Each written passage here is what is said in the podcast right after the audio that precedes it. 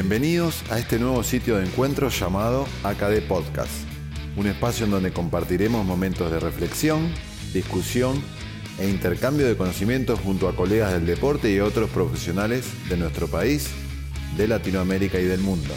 Esperemos que lo disfruten.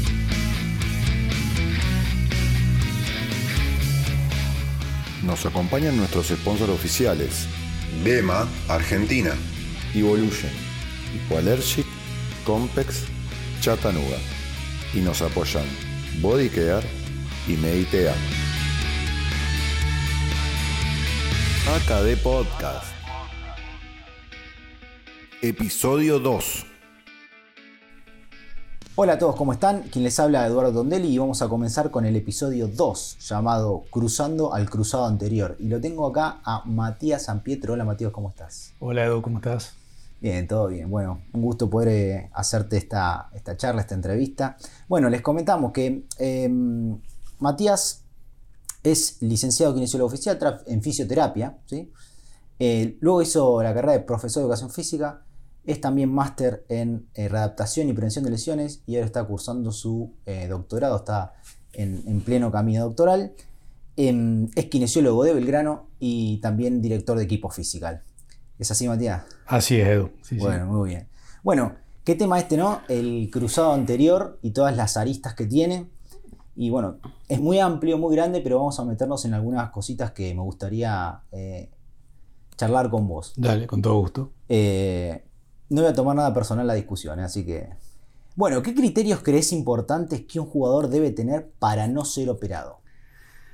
Eh, bien, si bien podemos basarnos en la literatura y en la selección de coppers y no coppers y, cuáles son los criterios de, básicamente que definen eh, si, un, un, futbolista, un deportista va a ser, va a tener una rehabilitación conservadora exitosa, yo creo que, lo que define la, eh, selección del tratamiento no quirúrgico es la inestabilidad.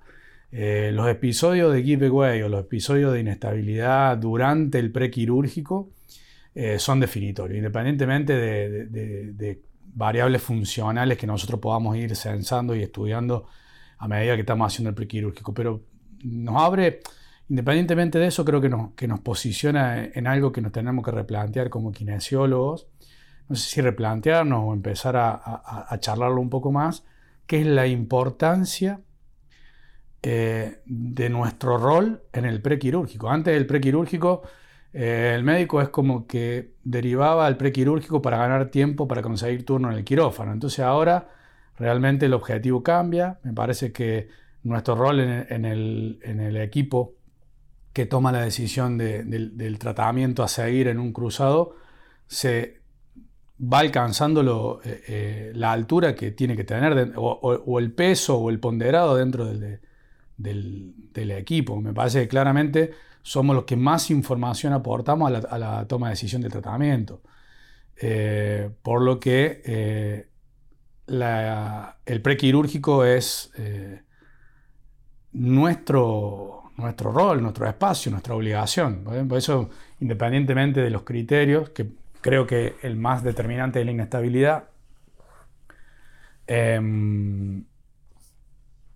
Los niveles de fuerza, el, transformar un, paciente que, es no copper en copper en seis semanas de un buen prequirúrgico, lo que define el tratamiento es el grado de inestabilidad percibida, autopercibida y evidente que tiene el, que tiene el paciente en, en esa transición.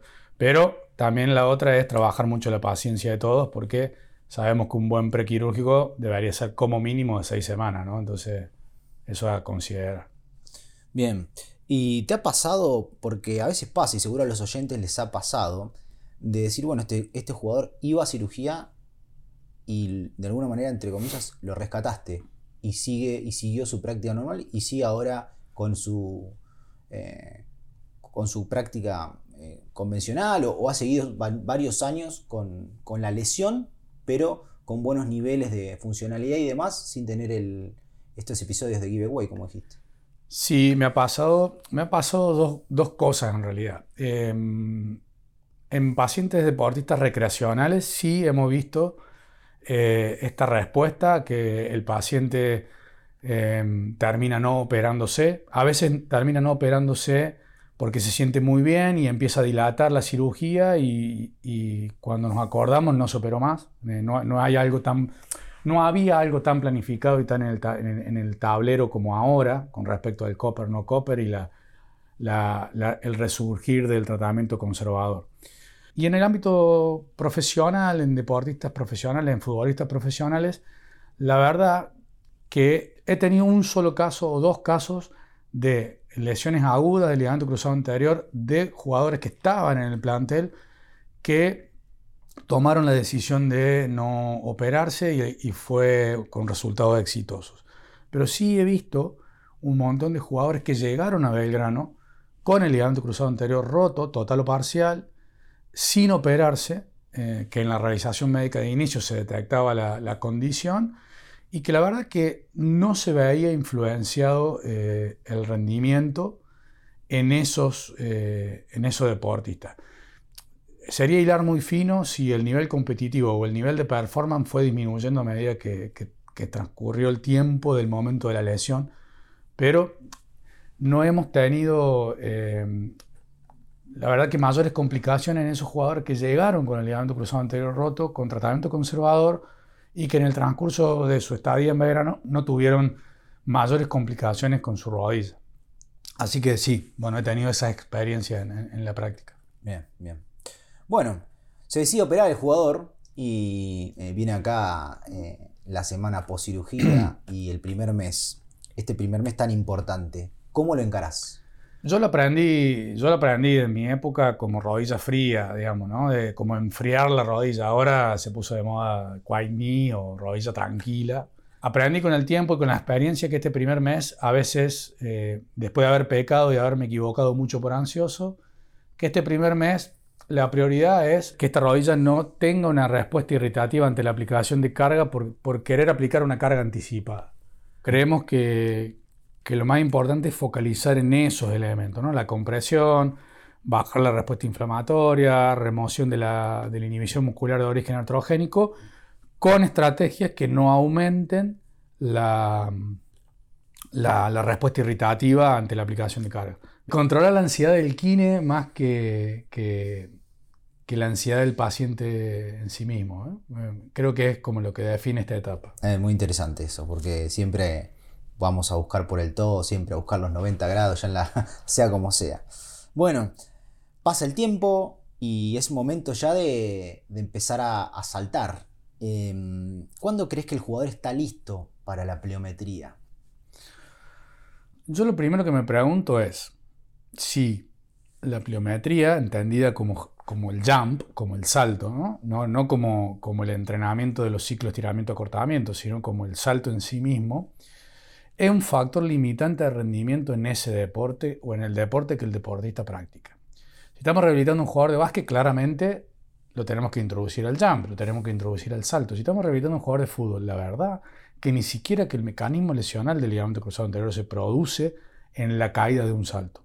Se produce en vectores horizontales, se produce en contacto fuera de, en contacto fuera de la rodilla, eh, no en contacto directo, sino en contacto indirecto, y eh, en la mayoría de los casos, digo bien, en contacto, en contacto con un oponente, en algunos casos obviamente sin contacto, pero eh, bueno, este trabajo de la vida del 2021 que es tremendo en cuanto al análisis del mecanismo lesional en jugadores de fútbol, por lo que la verdad que no, no sé qué apuro tendría yo en introducir el salto desde el punto de vista de la especificidad. Ahora, desde el punto de vista del análisis eh, de los beneficios adaptativos que me ofrece el recurso pliométrico en la reducción de, en, alcanzar el RFD, en generar una, tasa de desarrollo de la fuerza óptima, en optimizar los mecanismos eh, o la eficiencia neuromuscular del retorno de la energía elástica, ¿no? porque es algo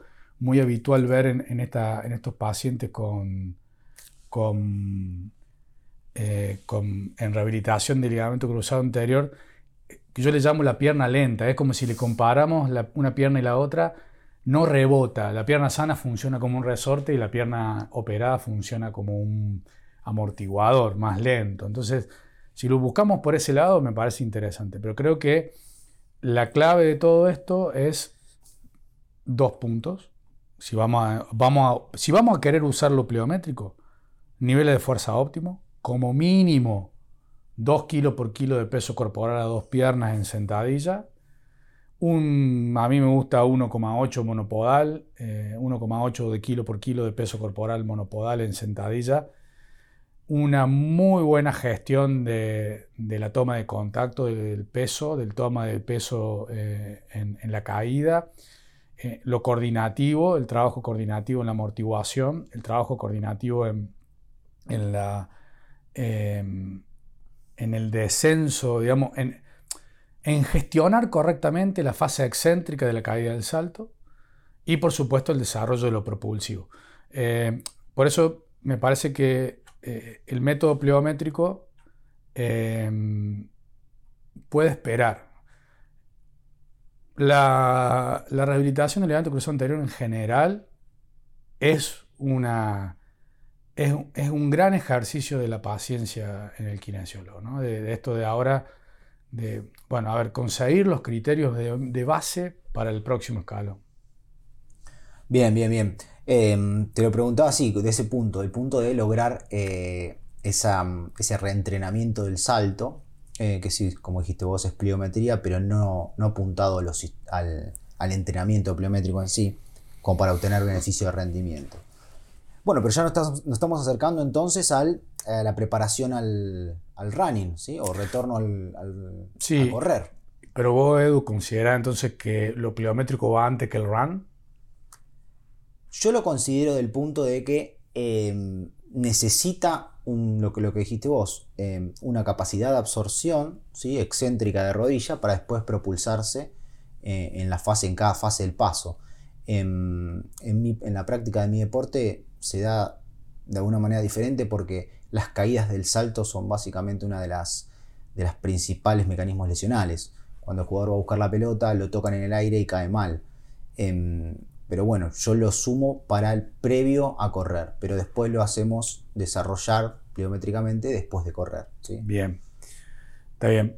Sí, bueno, e, e, en ese caso yo opto em, como, digamos, el correr, si bien es una sucesión de saltos, diría mi amigo Rufino, Diego, em, em, o, una, una, pliometría extensiva, yo creo que lo excéntrico eh, priorizo en, el return to run, más que lo pliométrico, aunque en el mismo desarrollo de, lo, de, de, la reeducación de la carrera y en el mismo reentrenamiento de lo coordinativo, hay mucho de eh, de pliométricos, los equipping, los equipalos, todos estos, estos métodos de entrenamiento pliométrico extensivo de baja intensidad.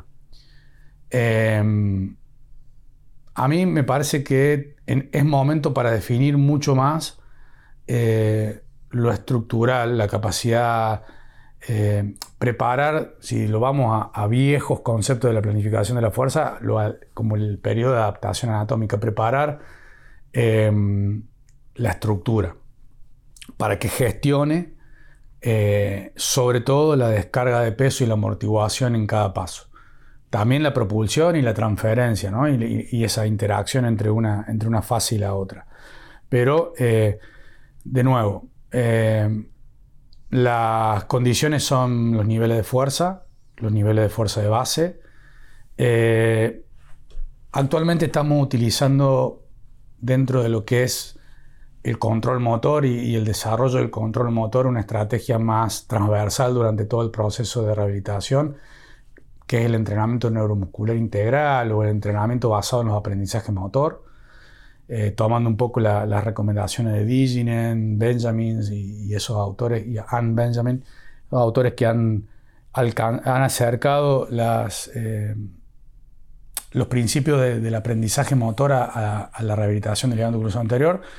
Y estamos incluso haciendo acciones eh, que antes las hacíamos después de correr, incluso hoy las estamos haciendo antes de un entrenamiento más sistemático de la carrera, como empezar a correr con, mayor volumen. Así que los dos puntos, resumiendo, los dos puntos fuertes a mi criterio, o lo que, los cuales yo me posiciono, son la fuerza, sobre todo la fuerza excéntrica, eh, y eh, un control motor eficiente para ciclos de estiramiento, acortamiento lentos. Bien, bien.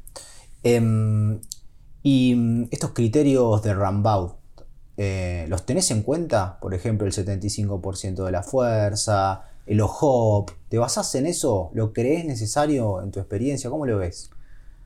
Em, me gusta como idea. Em, si nosotros planteamos una, rehabilitación por objetivo y por criterio, me gusta como, idea tener KPI, ¿no? Key, Key Performance Index, o, indicadores de rendimiento específicos que, que, me vayan marcando em, que tengo lo suficiente para la, demanda que le voy a pedir a este paciente. No sé si eh, tal cual, digamos, ¿no? no sé si, si, si, lo tomo 100%. Sí, lo de fuerza, es más, de hecho, hasta me gustan más, me, gustan, me gustan valores más altos de fuerza. Pero la verdad que no soy un gran aficionado de los hops. No, los tengo a los hops como, estrategia de monitoreo durante el control de la, rehabilitación de manera eh, sistemática. No me nace eh, en el proceso. Mm, los que estamos todos los días con el paciente rehabilitándole la plástica, creo que eh, la información obtenida subjetiva, llena de sesgo, como quieras decirlo, que es parte de la, experiencia propia de, nuestro ojo entrenado, que puede estar totalmente sesgado, ya lo sabes, pero creo que, que los que vamos viendo el paciente día a día, no sé si nos hace falta testear cuantitativamente el HOP. De última, vamos viendo lo y me parece, ¿no? Vamos viendo lo cualitativo en, gestos similares al hop. Eh, bueno, un poco eh, lo que han ido planteando autores, bueno, Endakin y un, y un par más de autores más eh, recientes en esto de no casarse con el valor numérico de lo alcanzado en el hop, sino ir viendo la, lo quali, ¿no? La, calidad. sí, la calidad, la gestión de, de la amortiguación. En el último de Kotsifaki salió que eh, la fase propulsiva de salida es bien de tobillo, pero tendremos que pensar en la absorción de la caída. Entonces, eso ¿no? No, te, no te hace pensar como que cuántas veces usaste el hop para dar algo de alta y me, pensabas en cuánto llega, ¿no? Y tenías que pensar, bueno, no, pero ahora me están diciendo que la rodilla actúa en la llegada, entonces no importa cuánto llega, sino cómo llega. Entonces eh, está bueno esto que decís. Y, y, querés sumar algún otro, ¿tenés algún otro eh, ¿Usás alguna otra tecnología para el seguimiento? Eh, para la fuerza, plataforma. Sí, nosotros, yo tengo eh, disponible, actual, actualmente tengo disponible encoder lineal y dinamómetro isométrico. No tengo disponibilidad 100% de la plataforma, la verdad que la plataforma, el otro día evaluamos un cruzado en plataforma de fuerza, eh, pero tengo poca experiencia en, leer gran cantidad de datos con plataforma. ¿sí? Puedo, puedo replicarte por ahí lo que dice la literatura, pero sí con encoder lineal, nosotros cada tanto utilizamos cargas estables eh, y, patrones, eh, por ejemplo, una sentadilla búlgara como patrón patrón fijo con una carga fija para ir chequeando la velocidad a la cual aplica la fuerza y como una manera de monitorear su ganancia de fuerza, utilizando preferentemente tres cargas cuando podemos, sino dos cargas, una pesada, una, una liviana y si no tres, una liviana, una moderada y una pesada. Bien, y ese perfil de fuerza-velocidad lo vas tomando mensualmente, seis semanas, eh, semanal? Te diría, te diría, sí, te diría que, te diría que es, que, es, más frecuente que mensual. Eh, no sé si llega a quincenal, porque a veces yo planifico la, la, plástica de cruzado, las planifico eh, cada tres semanas. Nosotros armamos microciclos, de, mesociclos de tres semanas eh, porque hacemos una dinámica generalmente 2-1 y, y, mm, chequeamos 2-1, dos, de carga, y una, descarga. Si lo aclaramos para. sí. Eh, dos microciclos, dos semanas de, acumulación, digamos, y una semana de, descarga o de, tapering. Em, y la verdad es que bastante seguido ponemos el encoder para chequear em, si los, eh, las ganancias en velocidad ante la misma carga, como para ver si el objetivo planteado en el micro lo venimos cumpliendo. O por ahí si detectamos algún, alguna fatiga eh, eh, residual, por ejemplo, cuando se empiezan a, combinar las, las, distintas orientaciones del estímulo, porque empieza a haber trabajo de campo, empieza a haber trabajo de gimnasio, empieza a haber trabajos coordinativos, entonces eh, por ahí a lo mejor nos encontramos que planteamos un estímulo de fuerza después de un día de campo y creemos que, que ese día de carrera no tuvo un impacto y sí lo tuvo. Entonces eh, vamos chequeando esas cosas y la celda de carga es fundamentalmente para eso y sobre todo la dinamometría isométrica y el RFD en isquios porque la mayoría de nuestra población es eh, jugadores con eh, injerto de HTH, de cuádruple, recto interno semitendinoso porque bueno, la verdad que los equipos quirúrgicos con los cuales nosotros trabajamos eligen esa técnica de, injerto. Entonces vamos chequeando la evolución del isquio, nos cuesta horrores eh, normalizar valores de fuerza y RFD en el isquio dador. Eh, tenemos población de isquio dador de la misma pierna e isquio dador de la pierna contraria o contralateral, entonces eh, vamos utilizando el Walling Test como unipodal y, el, y la, la isometría en 90 grados para ir chequeando RFD y pico de torque en el isquio. The Walling Test es el de boca abajo. El de boca abajo, en la camilla, con ligera, la camilla de isquio, con ligera, ligera flexión de cadera, ciento y algo Bien. de flexión de cadera y 30 grados de flexión de rodilla. Y la celda que va para el piso. La celda va bien perpendicular para el piso, nosotros pusimos un gancho en el piso Bien como eh, lo marca el estudio, lo estás replicando. Sí, replicando bien y con un dato práctico, anecdótico, es que tobillera. Tobillera directa a la celda. No poner la, eh, tobillera a eh, el dispositivo de la a la palanca de la camilla. Bien, se entiende.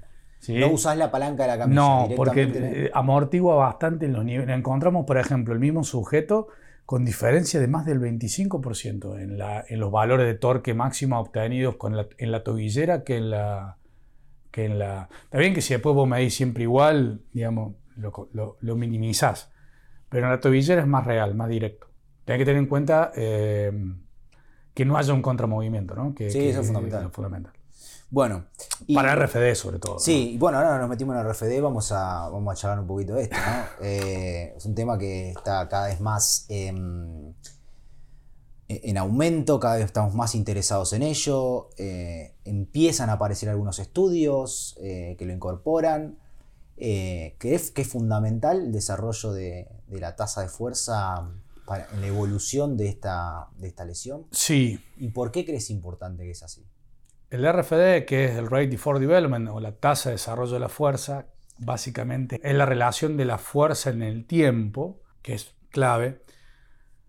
Eh, lo es porque eh, la mayoría de los eh, gestos deportivos se producen cuando se, dan a velocidades de, gesto deportivo, ¿no? a la velocidad del gesto, antes de los 250 milisegundos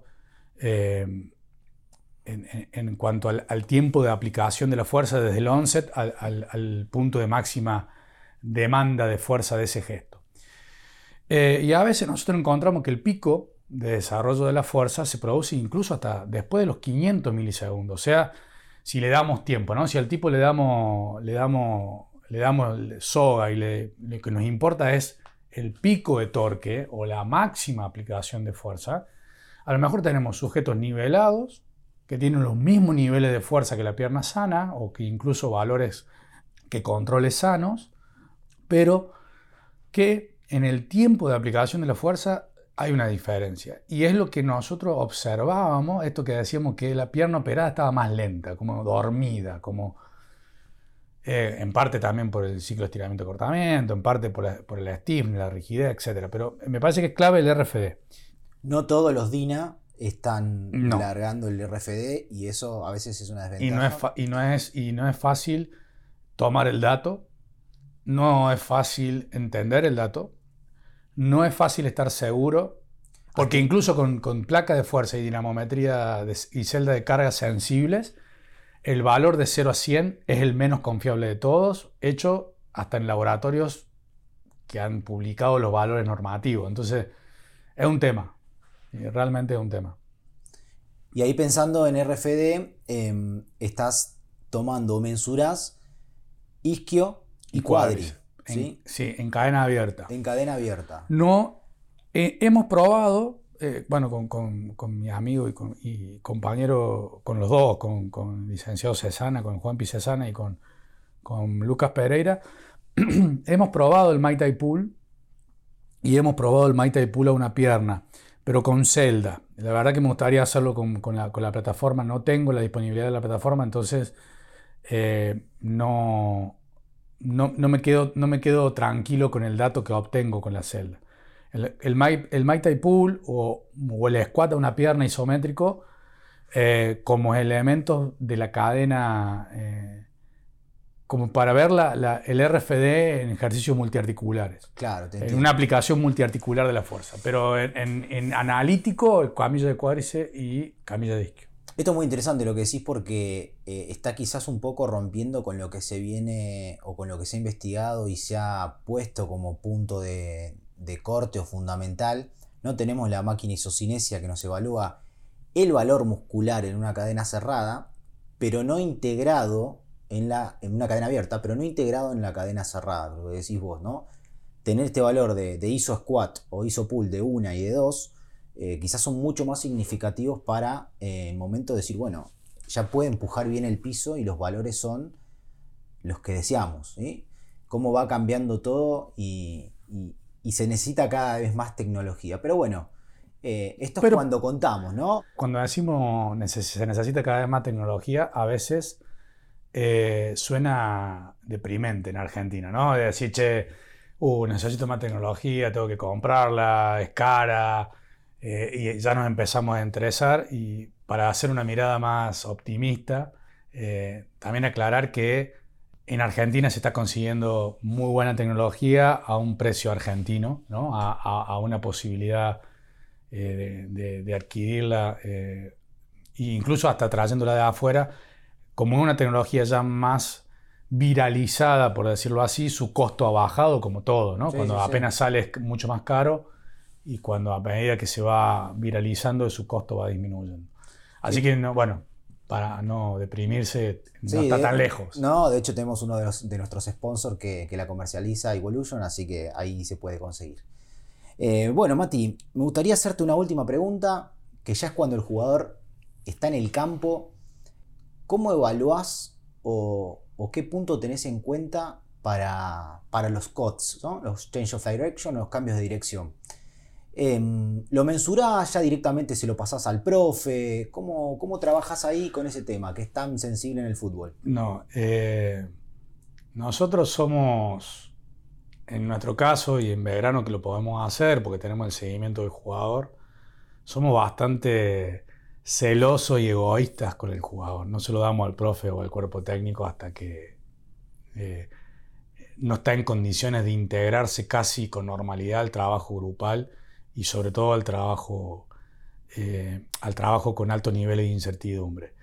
Eh, tenemos la posibilidad de monitorear con GPS, entonces la verdad que hacemos una progresión de carga eh, a lo Taberner Control Chaos bastante larga. En ese sentido, los cambios de dirección los estamos... estoy tomando algunos test cualitativos con cámara simple de dos dimensiones tomando un poco eh, los test de, Growing Pain, de, de Endakin y de Torbor, digamos, el, de 110 grados, Pero eh, en la literatura e, este año, en el International Journal of Sport Physiotherapy, eh, salió un artículo muy interesante eh, que valida un test de cambio de dirección para ver el control neuromuscular, sobre todo de los segmentos más alejados de la rodilla, como el tronco, el cual estamos utilizando como criterio cualitativo, digamos, como, como criterio cualitativo para por lo menos tener una idea si su gestión en el cambio de dirección previsto es eh, estándar o es eh, estable y similar a, la, pierna, a la pierna sana.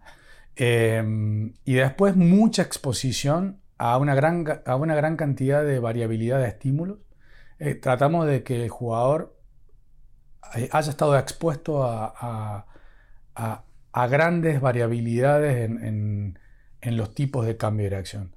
Em, Mira, te digo más, estamos implementando este, este modelo de, control motor integral desde el primer momento, entonces, por eso digo que incluso hasta eh, eh, en fases de desarrollo de la marcha o en fases muy tempranas de, la rehabilitación, estamos incorporando el cambio de dirección a muy baja velocidad, con mucho control, en ambientes totalmente controlados, pero ya reentrenando ese gesto y bajándole el nivel de ansiedad y aprehensión que el deportista tiene sobre ese gesto. Entonces, estamos viendo una, respuesta más natural, coordinativa, más natural, más fluida. Sí, es como que llegamos a la etapa de, tomar la decisión de, ponerlo en, el, en, el, en campo con un jugador mucho más fluido, más natural e incluso eh, sin notar el, el, cambio. Prácticamente eh, natural, o sea, bien natural.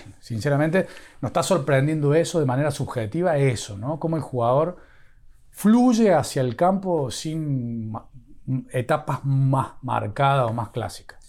Bien. Bueno, Mati, cortita y al pie. Criterios de vuelta al campo, pero ya definitivo. Lo despedís, así, puntuales. Este, este y este. Eh, estructurales, funcionales y em, emocionales o, desde el punto de vista de, lo, cognitivo y de, la aprehensión, de la, autopercepción, lo autopercibido en función de la rodilla. Estructurales, para mí, la estructura sigue siendo importante, aparte de lo, semiológico clásico, eh, mismos niveles de, masa muscular, con la pierna sana, masa magra, ¿sí? con encina antropometría. Eh, obviamente ROM pasivo, ya a esta altura deberíamos estar sin limitaciones de ningún tipo. Y eh, no solamente en rodillas, sino en, todos los núcleos articulares, cadera y tobillo. Funcionales, todos los de fuerza que se te ocurran, ya a esta altura eh, ciclo estiramiento, acortamiento también evaluado, test de saltos monopodales, counter-movement, nosotros hacemos counter-movement y hacemos algo de drop jump para ver RSI y eh, los test de estabilidad desde el punto de vista cualitativo. ¿no? Ahora no estamos focalizando. Si bien hacemos la batería de Diginen de los hop nuevos con el, con el triple medial y el, y el rotacional, eh, no queremos que, que, nos influya la distancia tanto. Obviamente mensuramos que no haya una diferencia muy significativa entre una pierna y la otra, eh, pero sí valoramos lo, quali, lo cualitativo en eso y obviamente ya a esta altura tenemos una, una percepción muy global del funcionamiento en campo, porque lo venimos trabajando en campo ya mucho, entonces estamos tranquilos de que no va a, no va a sufrir el cambio. Bueno, Mati, la verdad que... No me preguntaste de cadena abierta. No te pregunté de cadena abierta. Siempre hay que dejar un episodio abierto para más adelante. Bien, yo tengo una postura bien tomada con eso. Bueno, muchas gracias por, recibirnos. Eh, la verdad que ha sido un gran día uno siempre aprende escuchándote y bueno, espero que, hayas disfrutado tanto como nosotros.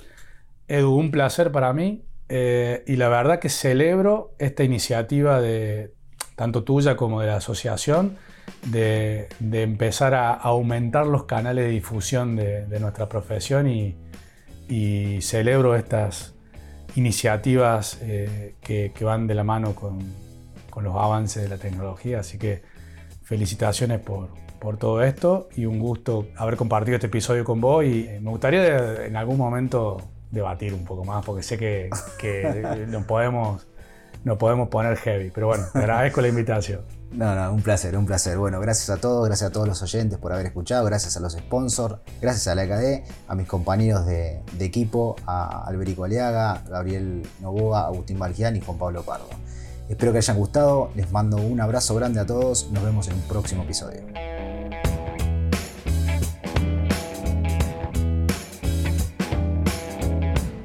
Les agradecemos por compartir este encuentro con nosotros y los invitamos a asociarse a la AKD para tener acceso a la revista, jornadas y a todo el contenido de nuestra asociación. Pueden ingresar a www.akd.org.ar, el sitio oficial de la Asociación de Kinesiología del Deporte. Los esperamos en un próximo episodio de AKD Podcast. Hasta pronto.